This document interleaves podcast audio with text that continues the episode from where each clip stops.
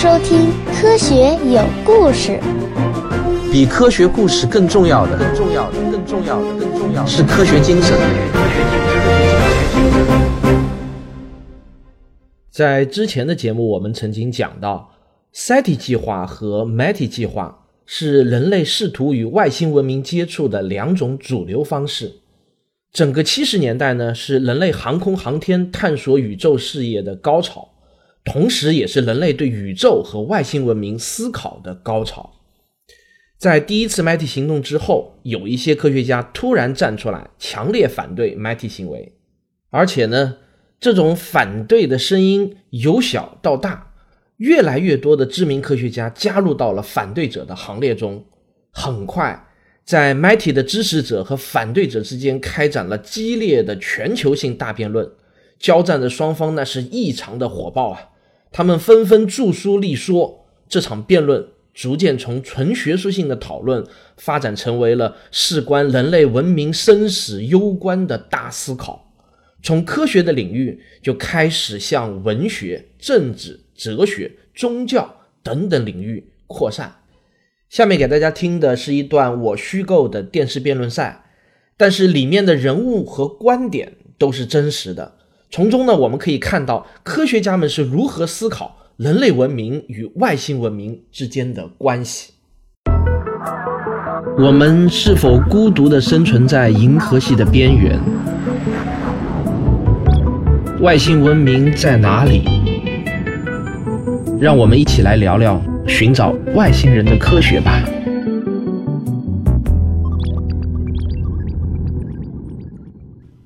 欢迎来到地球。人类在宇宙中是孤独的吗？银河系的几千亿颗星辰让我们有理由相信，我们并不是这个茫茫宇宙中的唯一智慧文明。我们已经具备了朝银河系中任意一个恒星系发电报的能力。但是，收到电报的外星人到底是像电影《外星人 E.T.》中那个纯真善良的 E.T. 呢？还是一只淌着口水、令人毛骨悚然的异形呢？我不知道，人类到底应不应当主动呼叫外星文明？这显然是个问题。首先，让我们先进入观点陈述环节。我想先请出正方的一辩，法兰克·德雷克先生，他是全世界最知名的天文学家之一，也是他写出了人尽皆知的德雷克公式，也是他创立了人类首个 SETI 计划。由他主导的阿雷西博信息更是让人拍案叫绝啊！让我们以热烈的掌声欢迎德雷克先生陈述他的观点。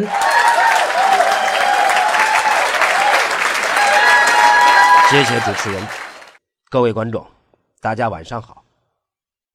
从前有一个孩子，生活在一间大房子里面，这间房子四壁全都是完全密封的，没有任何的窗户。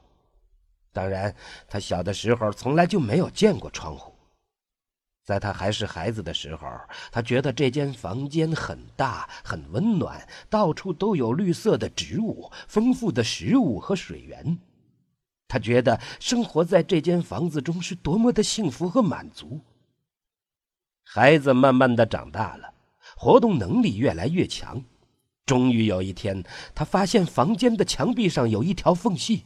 他小心翼翼地沿着缝隙慢慢摸索，终于发现了窗子的秘密。当他第一次推开窗子，看到外面的世界的时候，他被眼前的世界所震惊了。那是他从未想象到的宽广和巨大。他好奇地在房子的四壁开始了探索。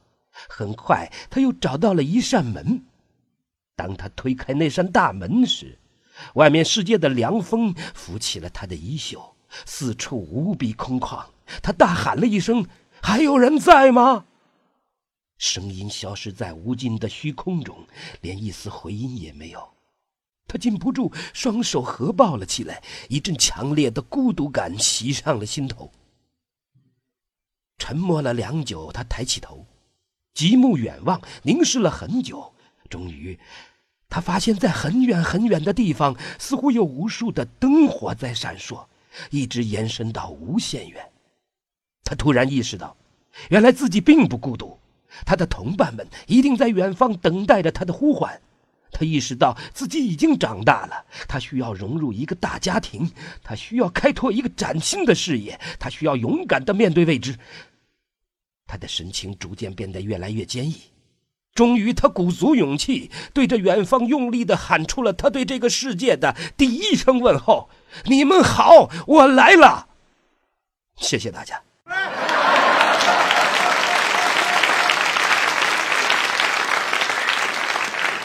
好，谢谢德雷克先生。我知道德雷克先生说的这个孩子叫人类，这间房子叫地球。我从小到大最怕的就是孤独。我感觉到我已经被正方深深的打动了。战胜孤独只能靠勇气和行动。正方已经打出了一记漂亮的感情牌，那么反方又该如何应对呢？下面让我请出反方一辩，马丁·莱尔先生。一九七四年诺贝尔物理学奖得主，双天线射电干涉仪的发明者，是他开创了射电天文学的新纪元。有请。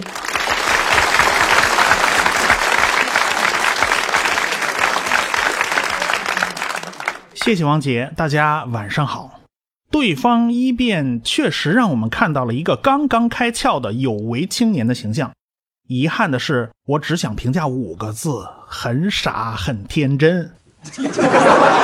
当人类自以为勇敢地向外面的世界喊出“我来了”的时候，却没想到在暗处有个外星人对另一个说：“看吧，我说的没错吧？让你耐心点儿，这不包子自己送上来啦。”我想很严肃地告诉大家，在宇宙中可能充满着不怀好意、饥肠辘辘的外星生物，我们不妨想想地球上的生物。是不是绝大多数的生物都具有与生俱来的攻击性？这是必然的，因为一个物种想要延续，它必须找到自己食物链的下端。说的简单点每个生物都在用一生去争夺能量。有句话说叫“人为财死，鸟为食亡”，优胜劣汰是这个宇宙永恒不变的法则。我们坚信。哪怕在我们的银河系中，也有数不清的智慧文明存在，会有比我们落后的，但更多的是远远超过人类文明程度的外星人。想想我们人类自身的历史吧，当先进的欧洲人遇到落后的印第安人，当一夜暴富的美国人踏上非洲大陆，他们首次遭遇非洲人的时候，根本就没有认为对方是人，因为。只有眼睛和牙齿能看得见。然后大家想想发生了什么？印第安人几乎被屠杀殆尽，而非洲人变成了黑奴。各位，当比我们先进的多的外星文明遇见地球文明，你觉得我们是会成为印第安人呢，还是成为非洲人呢？可能对方辩友会认为，外星人会用他们更发达的大脑来替我们打工呢？这不是很傻很天真吗？难道为了满足少数人的一些好奇心和偏执，我们就要和你们一起承担沦为黑奴的风险？呼叫外星人的行为，就是一场拿全人类命运做赌注的冒险行为。为了我亲爱的家人，我必须站出来抵制这种不负责任的冒险行为，请大家用掌声支持我，捍卫我们的文明。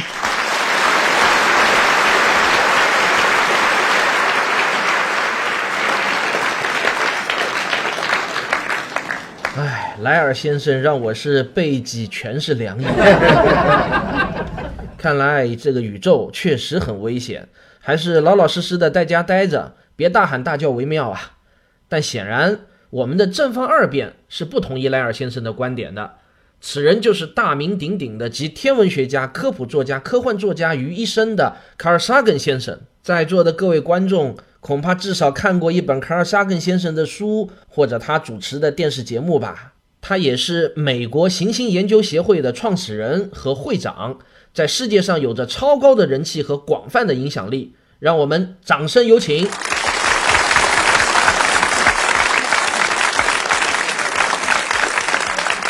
尊敬的主持人，对方辩友，各位观众，很荣幸有机会再次发言。对方一辩前面说，我们就像是包子，而外星人则是凶猛的恐龙。对这一点，我实在不能苟同。人类之所以能称之为智慧文明，那就是因为我们脱离了动物界的食物链。越是强大的文明，越是懂得保护弱小、尊重生命。文明史之所以叫做文明史，那是因为我们始终比昨天更加文明，而不是越来越想吃包子。千百年来，有多少先贤站在星空下，发出这样的疑问：我们从哪里来？要去往何处？这是人类的终极问题。要寻找答案，人类必须把目光投向宇宙。我相信，答案不在地球上，而在宇宙深处。这个宇宙如此浩瀚，肯定不仅仅只有人类，否则也太浪费空间了吧。那么，我们可以想见，整个宇宙其实是一个更大的社会。一个文明必须度过最初的生存考验，还要发展出足够的技术文明，才能融入这个社会。现在，我们才刚刚具备了向这个宇宙大社会发出微弱呼声的能力，难道？要把人类几千年的努力都扼杀在摇篮中吗？对方辩友如此害怕与外星人接触，究其本质原因，这不过是我们文明落后状态的一种反应。我们自己曾经在历史上蹂躏过比自己弱小的文明，我们良心的不安表现成我们惧怕先进的外星文明。我们念念不忘哥伦布和阿拉瓦克人，科特斯和阿兹泰克特人，这些令人伤感的往事，使得我们对未来忧心忡忡。但我敢断言，当某一天星际舰队出现在地球上空时，我们人类将会由此受益。想想，我们人类现在面临的众多难题：人口危机。战争危机、环境危机、能源危机等等，这些问题坐在家中关起门来就能解决了吗？或许我们现在面临的这些危机是所有宇宙社会中最为初级的问题，比我们先进的多的文明早有良方。现实的危机是人类实实在在已经面临的危险。而对方辩友宣称的那些危险，仅仅是一种毫无根据的猜测。我们难道要让这些猜测去阻止人类寻求终极解决方案的探索吗？我们的地球，甚至太阳系，在银河系中，也不过如沙漠中的一粒细沙。把自己封闭起来，做一个鸵鸟，不去争取了解外面的世界。一睹超级文明的风采，难道是更明智的吗？黑夜给了我黑色的眼睛，我却用它来寻找光明。谢谢大家。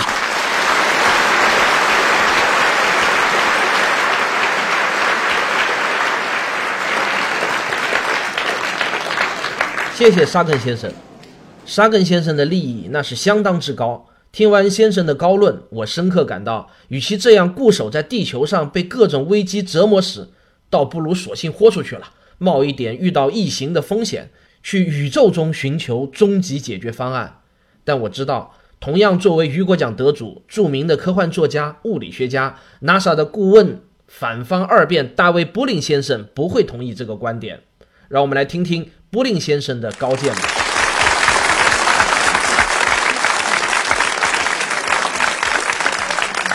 尊敬的女士们、先生们，大家晚上好。刚才对方二辩说，人类已经面临的危险是实实在在的，而宇宙中的危险却是猜测，这一点没有错。但是我想提醒大家的是，无论是人口问题还是环境问题，这些都是我们人类自己搞出来的问题。作为理性的人类，自己搞出来的问题，至少在理论上是有可能被自己化解的。然而，来自宇宙中的风险却是人类完全未知的。怀着恶意的外星人极可能比我们的技术文明高出几个等级。像这样的风险，很可能是人类完全无法抵御的。他们消灭我们，很可能比我们踩死一只蚂蚁还要容易。确实，我承认这是我们的猜测。但当我们面临一个理论上有可能化解的已知风险和一个理论上无解的，尽管是猜测的致命风险时，我们究竟该选择哪一个呢？更重要的是，对方辩友说外星文明可能为我们开出化解人类危机的良方，这不也是一个猜测吗？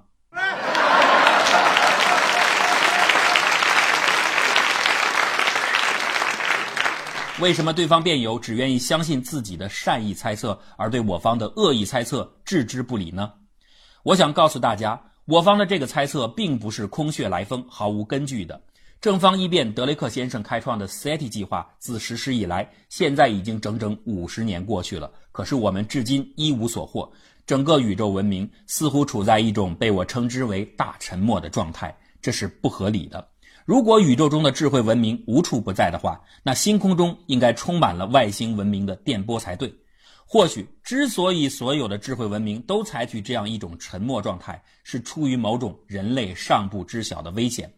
如果这些聪明无比的外星文明都无一例外地选择沉默的话，那么我们是否也应该以他们为榜样，观望一下？至少在没有找到外星人的踪迹之前，不要主动发出自杀式的呼喊。善意的猜测，哪怕对九十九次，也只是让我们得到九十九次的收益罢了。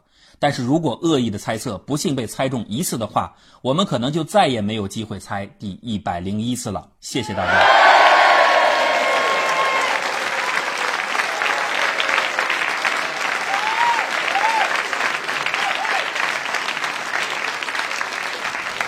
谢谢布林先生。说老实话呢，我此刻的心情是无比纠结啊。不知道各位观众是否和我一样纠结呢？每当我听完正方发言，我就对宇宙充满了期待和憧憬；而听完反方发言，我又似乎被浇了一盆冷水，一下子就清醒了。可谓宇宙有风险，入世需谨慎啊！下面的自由辩论环节将是更为激烈的交锋，正反双方各有一名重量级的人物加入。正方三辩，亚历山大·萨特塞夫先生。是俄罗斯国宝级的射电天文学家，著名的宇宙呼唤和青少年信息项目的领导者，曾经赢得前苏联和俄罗斯的最高科学荣誉奖章。而反方的三辩法兰克·迪普勒先生，他也是美国重量级的天文学家、物理学家，欧米伽点理论的发明者。这就让我们进入到精彩紧张的自由辩论环节。首先由反方发言，然后必须交替发言。请问对方辩友，你们认为宇宙中的文明是善意的多还是恶意的多呢？那你觉得这世界上是好人多还是坏人多？还用问吗？当然是善意的多。这么说来，你们也是承认恶意文明是存在的，是不是这样？请正面回答。我不清楚对方对恶意的定义是什么，但脾气差一点的人。就一定会去杀人吗？请问，人类把自己的眼睛蒙上，嘴巴封住，耳朵塞住，这样就不会有危险了吗？所谓恶意，就是会首先攻击对方，哪怕只有万分之一的恶意文明存在，对地球的危险就是百分之百。因为根据摩菲定律。如果事情有变坏的可能，不管这种可能性有多小，它总会发生。请对方不要回避问题，再问一次：蒙上眼睛上街，就没有危险了吗？这个比喻不恰当，正确的比喻是一只鸡突然学会了说话，但是千万不要四处喊叫“我真的很好吃”。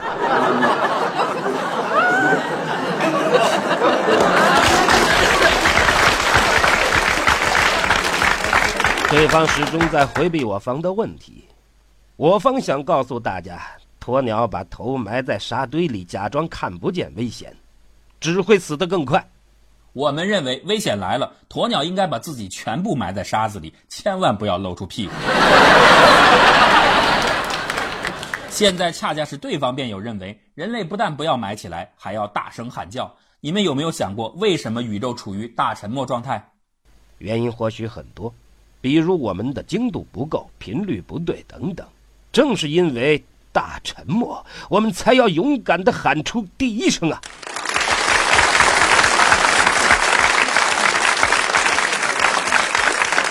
你们知道二十二条军规吗？如果别人都在做同一件事情，而我在做另一件事情，那我就成了白痴。如果事情果真如此，SETI 的缩写岂不是应该成了 Search for Extraterrestrial Idiots，搜索地外白痴了？我们五十年的 SETI 行为，在你们眼里的意义到底何在？我想强调，我方反对的是 MIT 行为，对 SETI 并不反对。我想请问你们，人类到底能从 MIT 行动中获得什么好处？问得好，我们能从先进的文明那里学到知识和文明。人类在宇宙中还是个小学生，我们必须承认自己的渺小，我们必须找到老师。我倒是很想问问你们，到底在怕什么呢？在我看来，你们已经远离了科学精神，简直就是一种宗教般的崇拜跟信仰。没有理由、没有条件、没有证据的相信外星人就一定像普度众生的耶稣一般伟大。我只想问一个问题：证据在哪里？我们基于的是对文明的理解和正常的逻辑推理。我还是想请问你们，到底怕的是什么？你们的证据又在哪里呢？我们害怕的是我们所未知的东西。正因为既找不到好的证据，也找不到坏的证据，那么最明智的办法，难道不是宁可信其有，不可信其无吗？可惜呀，可惜，可惜什么？遗憾呐，遗憾，遗憾什么？遗憾的是，自从人类发明电报、广播、雷达、电视以来，来自地球的电磁波信号早就在宇宙中弥散开来了。或许用不了几十年，就有一群外星人。能收到我们今天晚上这场电视辩论赛了。对方辩友在害怕的那些东西，其实早就已经发生了。你们不觉得今天收手已经晚了吗？哪怕是军用卫星产生的电磁波，相对于宇宙这个尺度来说，能量都是非常弱的。恐怕还没有离开太阳系，就早已经衰弱成星际噪音的级别了。这与 MIT 计划实行的大功率定向发射完全不同。请不要以我们人类的技术文明套在外星人身上，总会有比地球文明发达的多得多的第三类外星文明能检测到的。如果这个宇宙真像对方辩友宣称的那样充满了黑暗与恶意，那么我们就应该果断地停止一切产生电磁波的行为，包括今天这场电视辩论赛。对方辩友同意吗？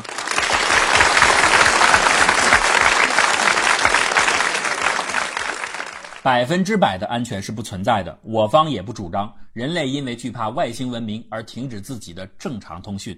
我们想强调的是，MIT 行为把这种潜在的危险系数放大了几万甚至几亿倍，所以必须停止。按照对方辩友的逻辑，反正伸头也是一刀，缩头也是一刀，只是时间早晚的问题。既然如此，我们还在这里讨论什么呢？不如大家。出家当和尚算了。非也非也，对方辩友逻辑完全混乱了。这些危险确实是无法避免的。近的说有小行星撞击地球、超新星爆炸；远的说有太阳的氦闪，甚至太阳的熄灭。但是人类了解这些危险，远比假装不知道好上千万倍。正因为我们清楚的知道我们所面对的挑战跟危险，人类才能积极的寻找对策，为文明的延续、为生存而尽自己的一切力量。我存在，我思考，我努力，所以我自豪。对不起，反方时间到。人类文明自诞生以来，我们曾经面对过多少未知的恐惧？我们惧怕过打雷，惧怕过天狗吃月亮、吃太阳，我们惧怕过扫帚星。我们曾经有过数不清的未知恐惧。我们是如何战胜这些恐惧的？靠的是理性和勇气，靠的是代代传承的文明和爱。外星同胞们，我们来了！谢谢大家。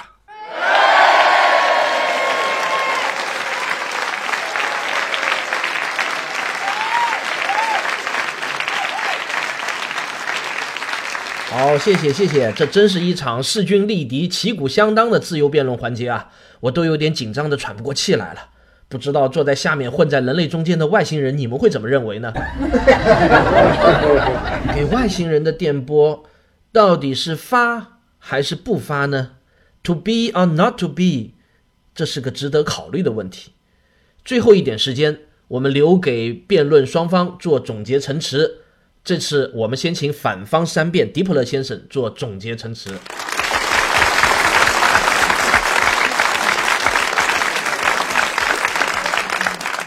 各位主持人、各位观众，还有混在下面的外星朋友们，大家辛苦了。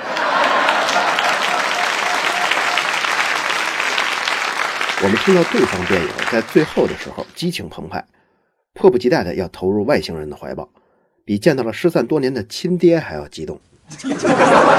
然而，激情是无法取代理性的思考，更何况冲动是魔鬼。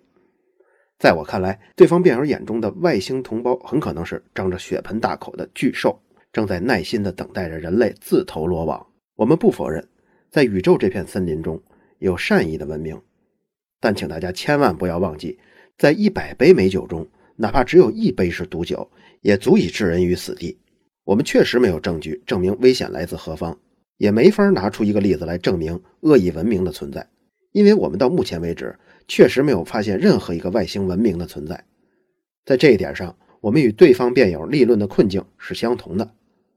但是至少有一点我们是可以肯定的，那就是我们人类没有做好准备。相对于这个茫茫太空，我们的文明还非常的弱小。我们的宇宙飞船才刚刚只能把人送上月球，我们的探测器甚至都无法飞出我们的太阳系，更不要说拥有任何可用于太空作战的武器了。很遗憾。那些星球大战电影中各位司空见惯的超级武器，我们其实一样都没有。我们甚至连理论上都不知道该怎么实现这些超级武器。我们可以想一想，假设有一个外星文明能够来到地球，它的文明程度将会是我们的多少倍？与这些掌握了远距离星际航行的外星人相比，我们就好像非洲划着独木舟的原始人看到了近代的航空母舰。这种技术上的差距是无法用任何勇气去弥补的。在人类没有做好任何准备之前，在我们自己没能发展出远距离星际航行技术之前，我们应该老老实实的待在地球上，仔细聆听来自宇宙的电波就足够了。让我们先找到并了解外星文明之后再决定，不是更明智的选择吗？一念之差就可能导致灭顶之灾。我在此要向全世界郑重呼吁，尽快建立国际法。禁止人类愚昧的埋替行为，这种乘个人之快而置整个人类于危险境地的行径，必须得到严厉的禁止。请评审团冷静理智的裁决。谢谢各位观众。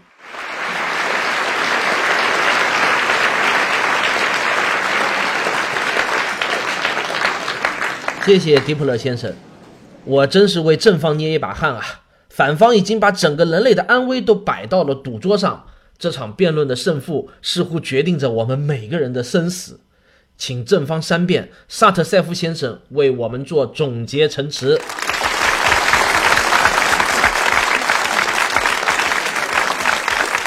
谢谢主持人，尊敬的各位电视机前的观众，你们看我的样子像是一个拿人类命运做赌注的疯子吗？我们跟对方辩友一样，同样关心人类的命运。心中也同样充满着责任感和使命感。我们不是赌徒，更不是刽子手。对方三辩说的没错，激情替代不了理性。我们需要的是严谨的逻辑和推理。我想请教对方辩友：你们口口声声说你们只需要 SETI，不需要 METI，你们理直气壮地宣称人类应该在宇宙丛林中保持沉默。你们不觉得这简直是一个荒谬的悖论吗？如果连我们自己都没有勇气发出声响，又怎么能问心无愧的指望丛林中的外星同伴们做出反应呢？既然发出声音的都是白痴，又何谈向这些白痴学习先进的知识呢？对方辩友一边斥责所有在宇宙中发出声音的文明是疯狂的自杀者，一方面又期望 SETI 行动有所收获，这有逻辑可言吗？如果宇宙真的像对方辩友宣称的那样，没有一个文明认为有向其他文明发出信号的必要，那么实施单向搜索的 SETI 行为就注定要一无所获，毫无意义。我方承认，宇宙中或许确实存在恶意的文明，但是坐以待毙就是最好的选择吗？假装不知道就可以安全了吗？在这些高度发达的恶意文明面前，我们是否实施了 METI 行动，面临的风险系数都是一样的。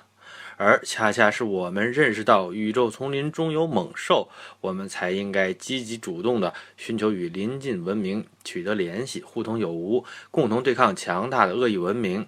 我们坚信，大多数文明应该是善良而充满爱意的。弱小的文明想要生存，唯一的出路就是联合起来，守望相助。在这个广袤的宇宙中，人类文明是渺小的，但我们又是如此的孤单。从第一个单细胞生物的出现至今。经过十亿年的演化，才诞生了今天的人类。从第一只古猿直立身体仰望星空，到今天哈勃太空望远镜对准宇宙深处的凝视，我们就像第一次来到海边的远古人类。虽然大海让我们产生了未知的恐惧，但阻止不了人类勇敢的扬帆远航，发现新大陆。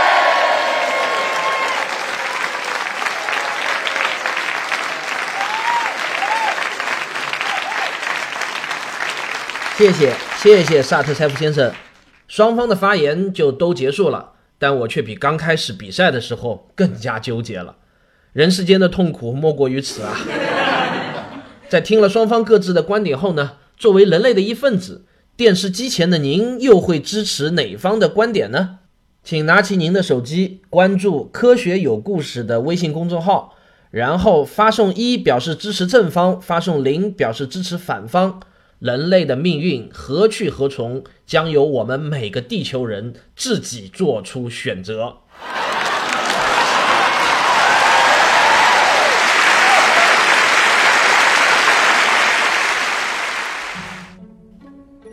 我是温柔的杰克，我刚才扮演的是德雷克，欢迎收听我的节目。我是大屁股老鼠哈哈笑，我刚才扮演的是。卡尔萨根，欢迎收听我的节目。我是沉浮粉碎机的谦哥，我刚才扮演的是萨特塞夫，欢迎收听我的节目。我是科学史评话的吴京平，我刚才扮演的是马丁莱尔，欢迎收听我的节目。我是谷歌古典的谷歌，刚才扮演的是 David Bully，欢迎收听我的节目。我是卓老板聊科技的卓克，我刚才扮演的是迪普勒。欢迎收听我的节目，我是卓老板，我是吴京平，我是王杰，我们是科学声音。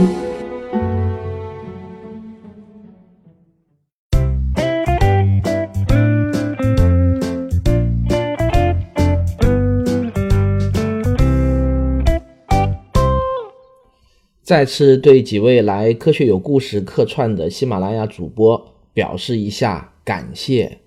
这场辩论赛的辩词呢，是我根据这些科学家他们的真实观点来写成的。实际上，我自己觉得啊，我还是挺有写辩论词的天赋的。